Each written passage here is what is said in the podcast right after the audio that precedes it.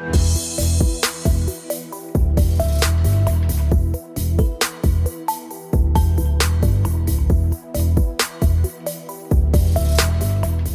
und herzlich willkommen zum Ärztetag, dem Podcast der Ärztezeitung. Mein Name ist Alexander Joppich und wir möchten uns heute mit einem aktuellen medizinischen Thema befassen, und zwar dem Coronavirus. Da gibt es ja in den letzten Wochen gefühlt jeden Tag eigentlich eine neue Meldung. Wir haben heute erfahren, dass es in China bereits 200 bestätigte Fälle gibt. Und deswegen habe ich heute einen Experten eingeladen, der sich damit gut auskennt, Wolfgang Geißel aus der Medizinredaktion. Hallo Wolfgang. Hallo Alex. Wolfgang, für die Leute, die in den letzten Wochen nicht mitbekommen haben über das neue Coronavirus, was ist das Spezielle an diesem?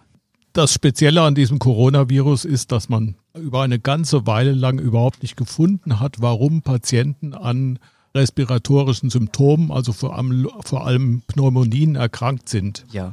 Äh, man hat lange nach den Erregern gesucht und hat dann irgendwann gefunden, dass es sich dabei um ein neuartiges Coronavirus handelt, das man bisher bei Menschen noch nicht isoliert hatte. Okay, und es gibt ja auch Parallelen zu SARS und MERS. Kannst du darauf kurz eingehen?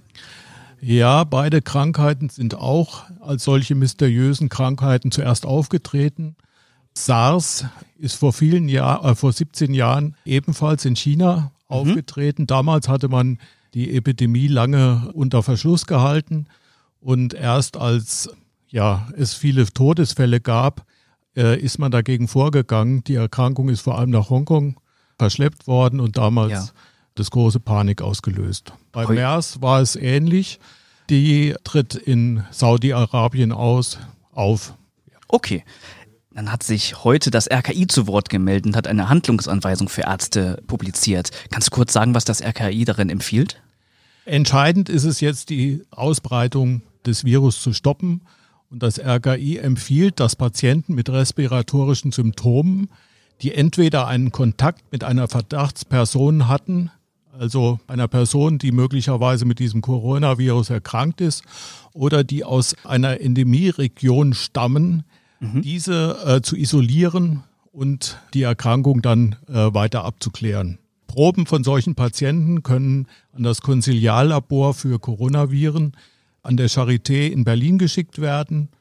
Und bestätigt sich eine solche Infektion, dann greifen Schutzmaßnahmen, also eine gesteigerte Isolation von Patienten, wie sie bereits bei SARS angewendet werden.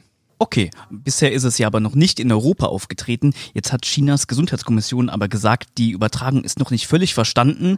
Der Ausbruch sei aber kontrollierbar. Denkst du das auch? Ich denke schon. Äh, man hat die SARS-Epidemie ja vor 17 Jahren auch ganz gut dann unter Kontrolle bekommen.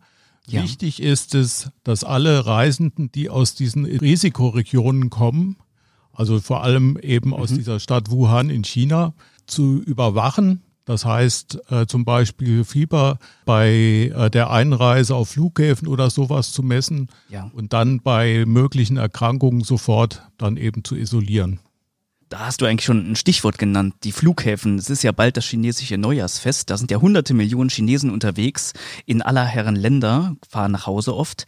Du warst ja auch neulich in Asien auf einem Flughafen. Kannst du nochmal erklären, wie bereiten sich die Flughafen darauf vor als Präventionsmaßnahme? Also ich bin kürzlich in Japan gewesen und jeder Einreisende, der passiert eine Schranke, wo mit einer Thermokamera äh, die Körpertemperatur bestimmt wird und bei jedem Einreisenden wird dann Fieber sofort festgestellt.